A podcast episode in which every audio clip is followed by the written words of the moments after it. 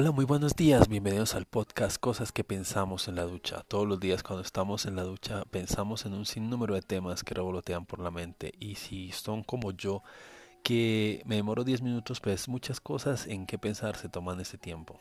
Pues bien, cápsulas de opinión durante la ducha y hoy recordaba que en días pasados mi hijo menor me pidió que le pusiera documentales en YouTube sobre dinosaurios.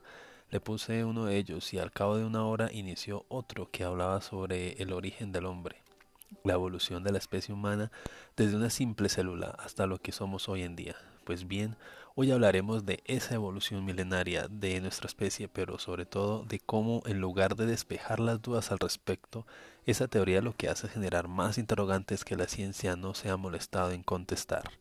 Bienvenidos.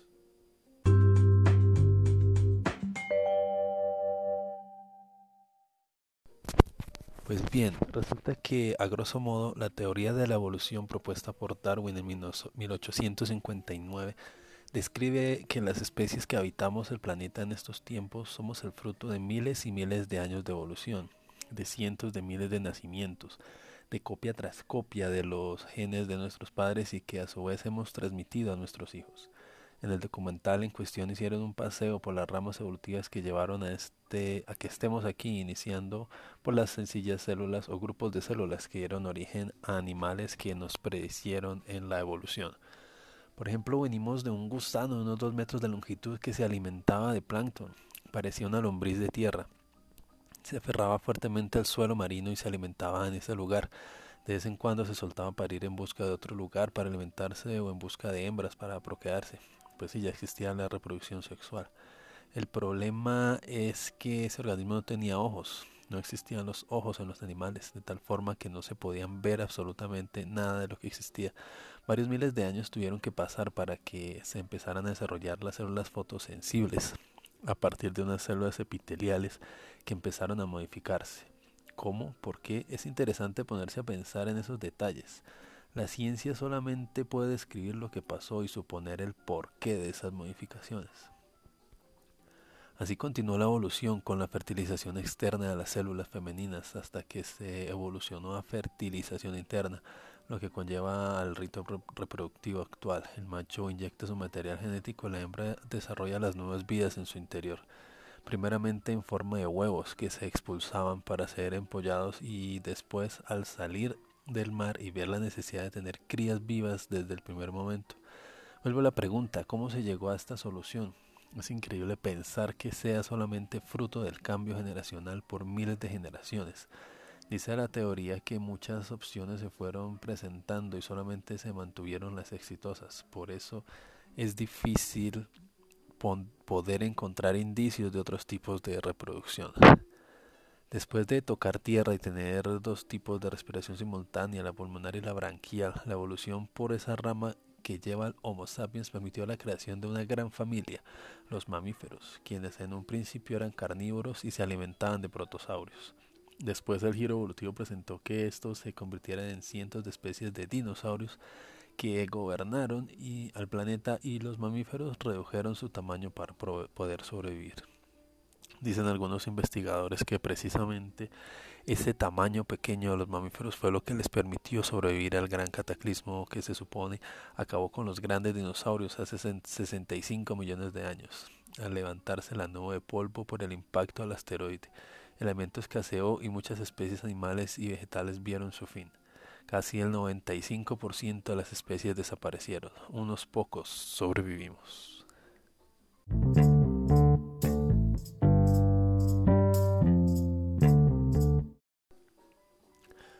Al verse desprovistos de depredadores, los mamíferos tuvieron libertad evolutiva y poblaron el planeta. Evolucionaron a muchas especies con formas y funciones distintas, entre ellas la rama de los homínidos. Es aquí en donde más identificados y cercanos nos vemos con seres como, como seres humanos. Compartimos morfología con ellos y es casi imposible no ver rastros de humanidad en un miquito o un chimpancé. Su organización social, sus comportamientos, su inteligencia al utilizar herramientas para su vida diaria. Existen familias más evolucionadas que otras, pero nos concentraremos en los más cercanos a nosotros genéticamente. Los chimpancés son uno de los animales más inteligentes que existen hoy en día.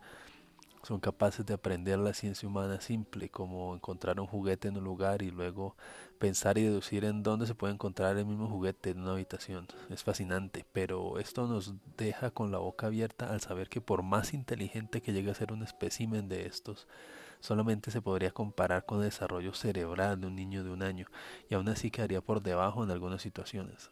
Entonces ese salto de un chimpancé, de la famosa Lucy, la madre primigenia del Homo sapiens, es bastante, al Homo sapiens es bastante grande. Entonces, ¿qué sucedió?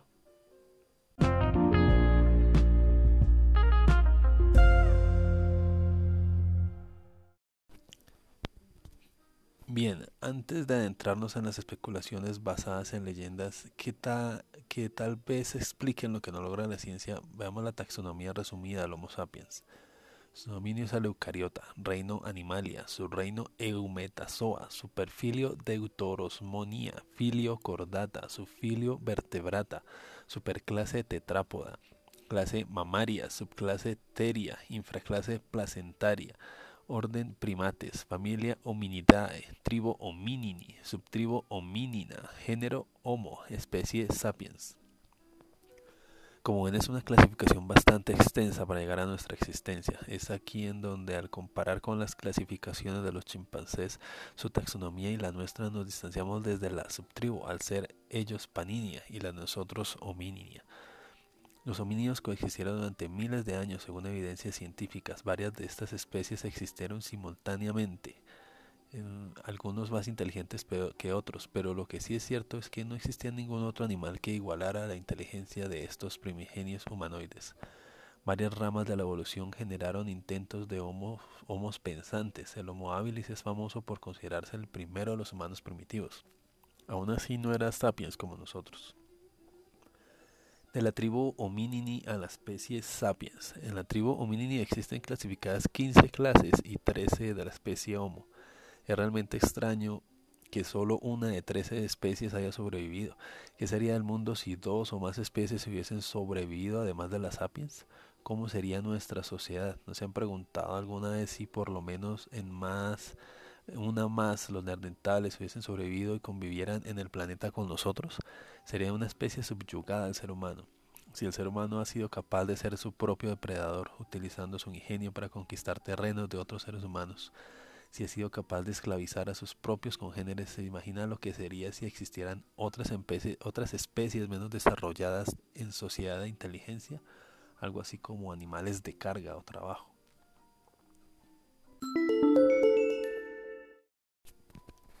Pues eso da pie para la segunda parte de este relato, el origen del hombre según los antiguos escritos sumerios.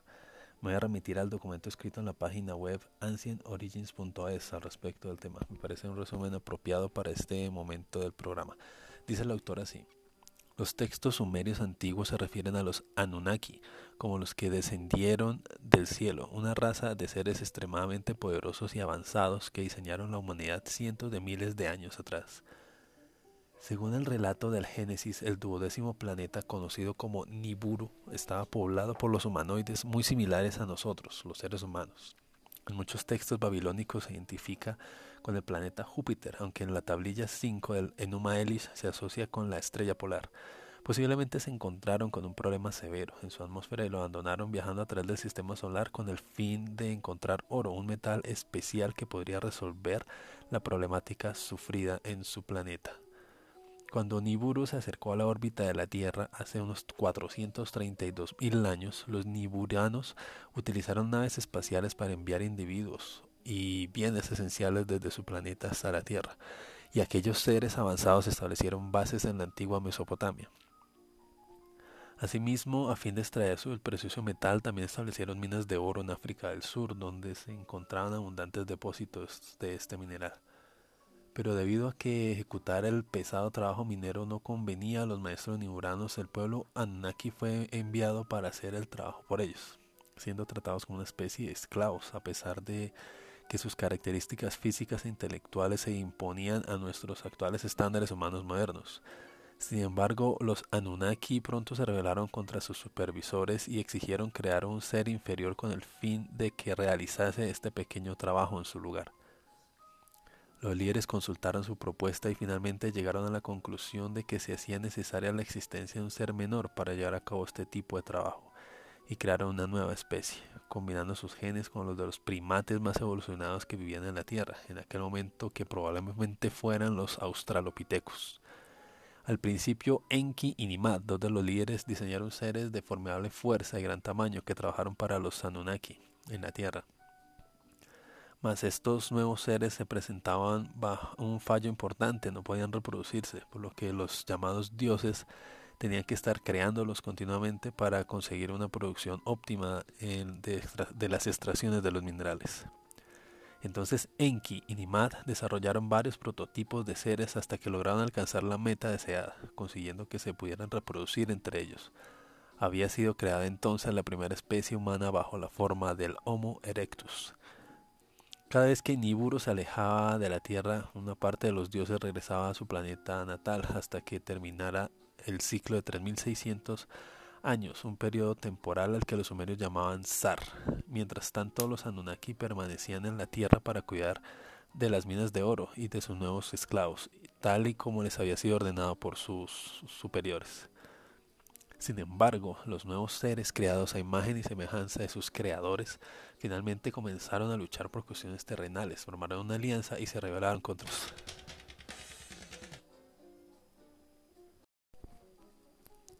Tras 3.600 años, el ciclo, el ciclo, se completó una vez más y los líderes de los Anunnaki volvieron a la Tierra, quedando muy descontentos al contemplar que la situación está fuera de control. Condenaron a los Anunnaki a trabajar en las minas una vez más y durante su breve estancia en el planeta, los maestros realizaron nuevos experimentos para crear una raza más perfecta de trabajadores.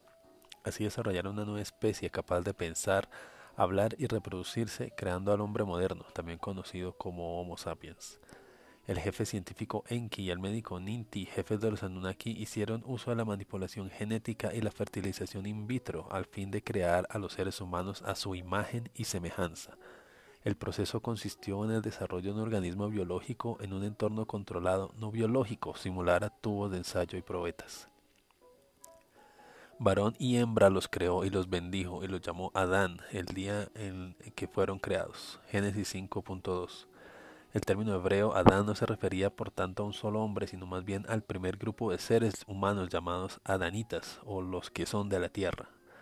Pero tras la creación del hombre, los Anunnaki todavía se enfrentaban a otro gran problema. Los esclavos que habían escapado y se habían dispersado por gran parte del planeta. La solución llegó bajo la forma de un gran diluvio provocado por lo que estaba sucediendo en nuestro sistema solar en aquellos tiempos. Se acordó que se dejaría morir a las especies fugitivas no avisándoles de lo que estaba por venir. Sin embargo, el director científico Enki, convencido de que su última creación era demasiado perfecta y única, decidió finalmente permitirle vivir sobre este planeta. Al poco llegó la gran inundación limpiando a la humanidad de toda especie a excepción de el Homo sapiens.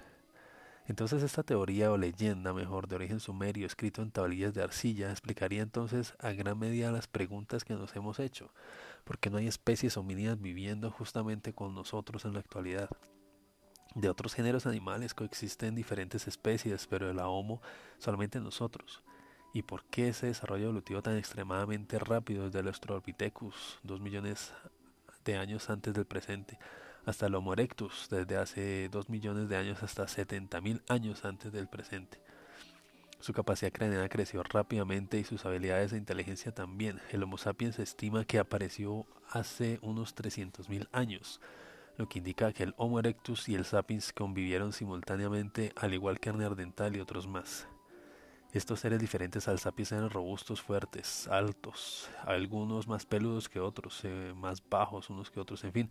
A lo que voy es que física y morfológicamente y funcionalmente estaban mejor preparados para las inclemencias del tiempo, la última era glacial, la escasez de alimento, etc. Me parece sospechoso que los sapiens, casi completamente desprovistos de pelo y piel gruesa que los protejan, sean precisamente los únicos sobrevivientes. En la gran mayoría de relatos sobre la creación del mundo y los seres humanos siempre parten de una creación fantástica hecha por un ente superior, quien de alguna manera entrega sabiduría y reglas de convivencia a la comunidad, así como han quedado en los registros de cada civilización.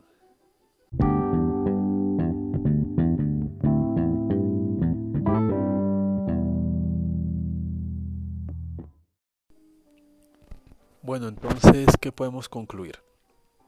Pues se me ocurre que si la ciencia no ha logrado desvelar con claridad cómo fue que el ser humano evolucionó tan rápido y sobrevivió, dado que las demás especies mejor equipadas no lo lograron, pues uno se remonta a atar cabos, tomando dichos cabos de las religiones o de los mitos creacionistas de diversas civilizaciones, lo que dejaría abierta la posibilidad de un origen diferente al que podemos ver a simple vista. Es bastante inquietante ver que la Biblia cuenta que Dios hizo a su imagen y semejanza al ser humano y luego ver que en efecto las tablillas tan antiguas sumerias relatan lo mismo y que la ciencia nos cuenta que aparecimos, pero no es muy claro de dónde aparecimos sobre la Tierra. Muchos temas más se pueden seguir tratando a partir de este punto sobre esta historia, pero por ahora es tiempo de cerrar la llave y empezar el día. Soy Fernando Montaña y esta fue la cápsula de hoy. Gracias y hasta un duchazo. duchazo. Muchas gracias.